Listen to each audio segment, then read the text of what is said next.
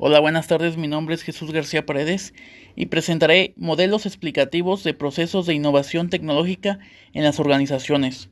Tenemos que la innovación ha sido un campo interesante de estudio debido al papel que juega en la competitividad de las organizaciones y en el crecimiento de las economías de los países.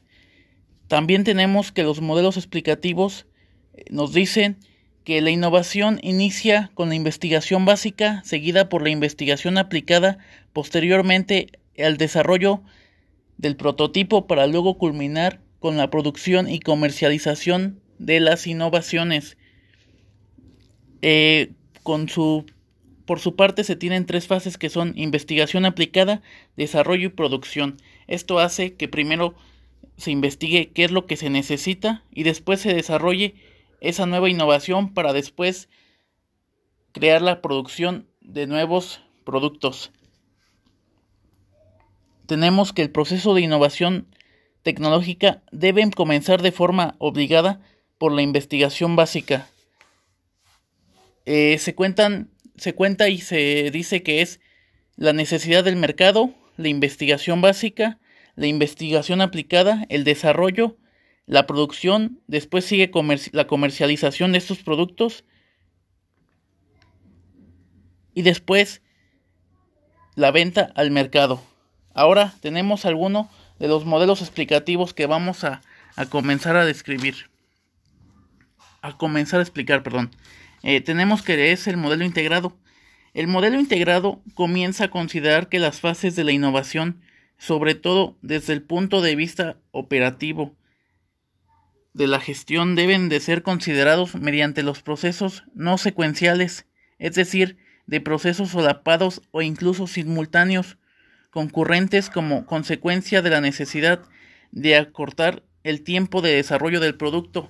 Este modelo integrado nos dice que tiene una gran desventaja porque acorta los tiempos de procesos de producción y de desarrollo al crear un nuevo producto. Esto es muy malo, ya que genera un cambio de no ser totalmente productivo para las organizaciones y tanto para el mercado. Tenemos otro modelo muy importante como es el modelo de innovación tecnológica integrado. Este modelo implica el desarrollo de los siguientes factores de éxito, un proceso disciplinado sobre la, sobre la base de la aplicación sistemática de las técnicas de planificación y control. Este proceso es muy importante en la producción de aquellas organizaciones porque planifica y tiene un control de lo que se está haciendo, además de cómo es que va el seguimiento de acuerdo a la innovación planteada, la innovación planteada tecnológicamente en las organizaciones.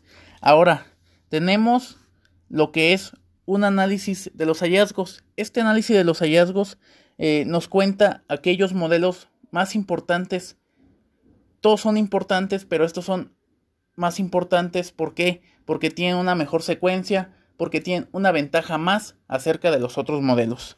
Eh, tenemos los modelos lineales, eh, los modelos por etapas, los modelos interactivos o mixtos y los modelos integrados.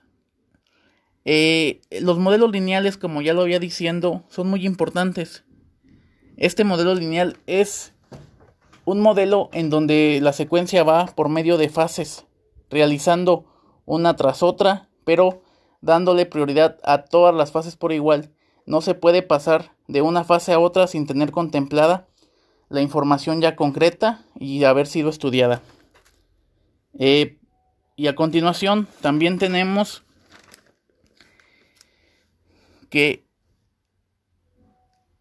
el análisis de, las, de los modelos explicativos del proceso de innovación demuestran que cada uno de los modelos intenta perfeccionar en los anteriores. ¿Qué quiere decir? Que cada uno de estos modelos tiene que ser mejor al que ya está, al que ya, al que ya fue, al que ya salió. ¿Por qué? Porque se está perfeccionando, se está innovando un producto que ya existe o mejorando, como también se puede decir, ya que fortalece las debilidades y realiza nuevas aportaciones a lo que es la tecnología de las innovaciones. Entonces tenemos que los modelos explicativos son muy interesantes, pero más son de un conocimiento para poder aplicarlos después en alguna parte de nuestra vida o de forma de trabajo en una organización. Muchas gracias.